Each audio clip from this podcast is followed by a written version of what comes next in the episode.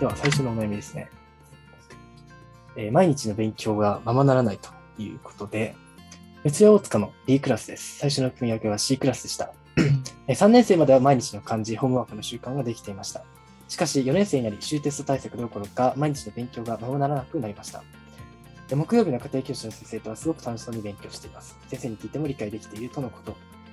えしかし、自主的に勉強する習慣を取り戻したいのですが、えー毎日息子にひどい言葉を言ってしまいます。自己嫌悪の毎日ですというご質問ですね。無数を使う B クラス。最初の組み分け C です。やっぱりなんかあれですね、クラス上がった下がったり、なんか、結構気にされている感じですね。そう、気にしてますよね。うん、3年生までは簡単なんです。中学受験の勉強じゃないですから、普通のそうですね勉強のプラスアルファぐらいの感じなので、4年生になると、本当に内容難しくなりますから、まあ、そこのところで成績下がったりとか分からない問題増えて当たり前なので、しかも量的にも分量とかも、実際国語の文章とかでも一気に文字の量増えたりしますからね、4年生に見た目から変わりますから、確かに。うん、これ何みたいな感じで、うんえ、なんかいきなり難しくなりますとかも言わずに勝手に上がってるから。学年が上がったらいつの間にか変わってるそう。でもお母さんとしての価値観は3年生も4年生もそんなの一緒でしょっていう。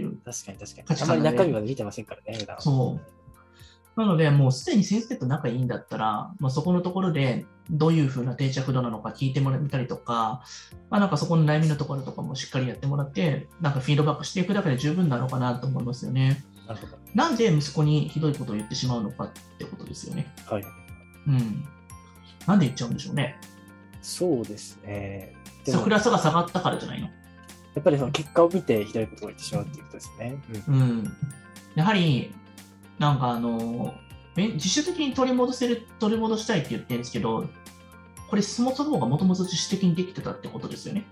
そうですね、一応っていうことは、もともと。とできる子なんですよ、自主的に。なるほど、なるほど。でも自主的にできなくなってしまった、原因があると。そう、諸悪の根源があるわけですよね、そこに。そうですね、確かに。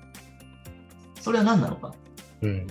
うん、ひどいことを言ってしまうからじゃないですか。これはやはりじゃあお母様が原因になってしまっているお母さんの不安。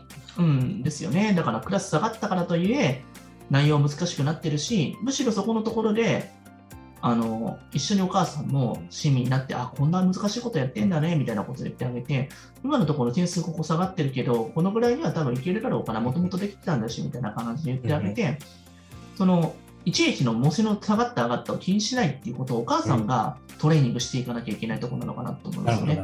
そうな。ると、自己嫌悪っていうことは自分が嫌いになるようなことを言ってしまってるんだから、そういう部分もあえて見ないっていうことだったりとか、あとはもうワークでやらせてますけど、普段いいことがあったってことを書いてあげて、ボロカス言ったけれども、最後に、なんていうの、そういう本日頑張ったこととかを机の上に置いてあげたりとかうん、して朝一に見るところのメインの一のところ置いてあげたら、その子は一日、あ、お母さん結構口ではこういうふうに言ってるけれども、結構見てたんだなっていうふうになって、はいお母さんもなんか、心の部分のところで回復されるんじゃないでしょうかね。